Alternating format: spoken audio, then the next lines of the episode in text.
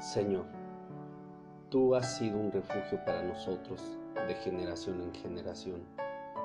Antes que los montes fueran engendrados y naciera la tierra y el mundo, desde la eternidad y hasta la eternidad, tú eres Dios.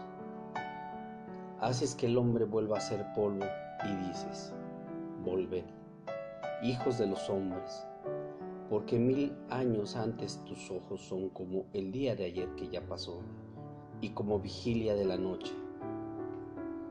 Tú los has barrido como un torrente, son como un sueño, son como la hierba que por la mañana reverdece, por la mañana florece y reverdece, al atardecer se marchita y se seca, porque hemos sido consumidos con tu ira y por tu furor hemos sido conturbados. Has puesto nuestras iniquidades delante de ti, nuestros pecados secretos a la luz de tu presencia.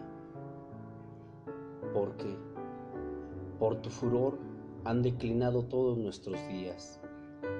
Acabamos nuestros años como un suspiro.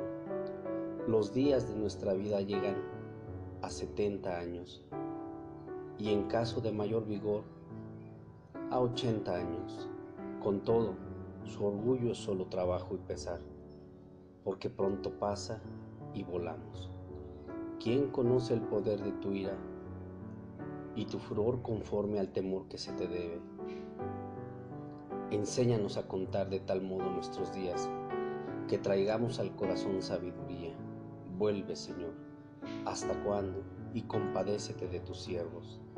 Sácianos por la mañana con tu misericordia y cantaremos con gozo y nos alegraremos todos nuestros días. Alégranos conforme a los días que nos afligiste y a los años en que vivimos adversidad. Manifiéstese tu obra a tus siervos y tu majestad a sus hijos, y sea la gracia del Señor nuestro Dios sobre nosotros. Confirma, pues, sobre nosotros la obra de nuestras manos, sí, la obra de nuestras manos confirma.